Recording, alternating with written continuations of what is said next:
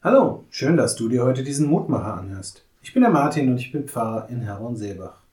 Immer mal wieder, leider relativ selten, finde ich Zeit, einer kleinen Freizeitbeschäftigung nachzugehen, die es mir sehr angetan hat.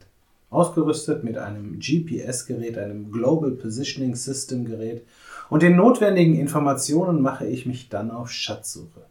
Geocaching nennt sich das Ganze und ist eigentlich inzwischen ein alter Hut. Mal geht es relativ schnell, dass ich die gesuchte Dose in der Hand halte, mal dauert die Suche richtig lang und hin und wieder muss ich auch unverrichteter Dinge wieder abziehen. Dann war der Schatz so gut versteckt, so gut verborgen, dass ich einfach nicht den richtigen Riecher hatte. Manchmal, da mache ich mich dann zu einem späteren Zeitpunkt erneut auf den Weg und bin dann glücklicherweise erfolgreich. Oder eben auch nicht. Im Leben geht es mir da manchmal ganz ähnlich. Manche Dinge, die gehe ich an und sie funktionieren problemlos. In anderen Zusammenhängen, da muss ich mich deutlich mehr anstrengen und dann gibt es auch noch die Situationen, in denen ich scheitere, in denen ich nicht begreife und verstehe, warum mein Lebensweg diese oder jene Wendung hat.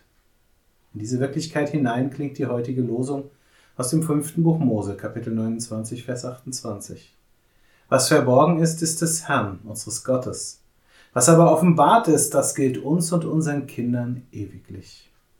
Es gibt Dinge, die können wir Menschen leicht nachvollziehen.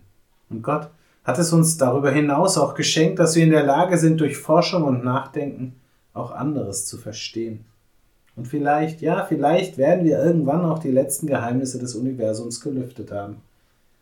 Doch falls nicht und bis dahin dürfen wir getrost darauf vertrauen, dass das, was wir noch nicht wissen, bei Gott gut aufgehoben ist und er ganz genau weiß, warum mein Leben diese oder jene Wendung haben muss. Ich lade dich ein, noch mit mir zu beten. Vater im Himmel, es gibt so viele Dinge zwischen Himmel und Erde, die können wir Menschen nicht begreifen. Und selbst wenn wir verstanden haben, wie so vieles funktioniert, so stehen wir dennoch oft genug vor der Frage, warum?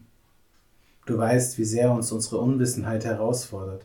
Du kennst unsere Sehnsucht, alles zu begreifen und zu verstehen.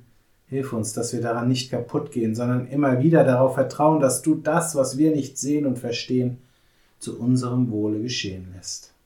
Amen. Auch morgen gibt es an dieser Stelle wieder einen neuen Mutmacher. Für heute wünsche ich dir nun einen guten und gesegneten Tag. Bleib gesund, aber vor allem bleib behütet.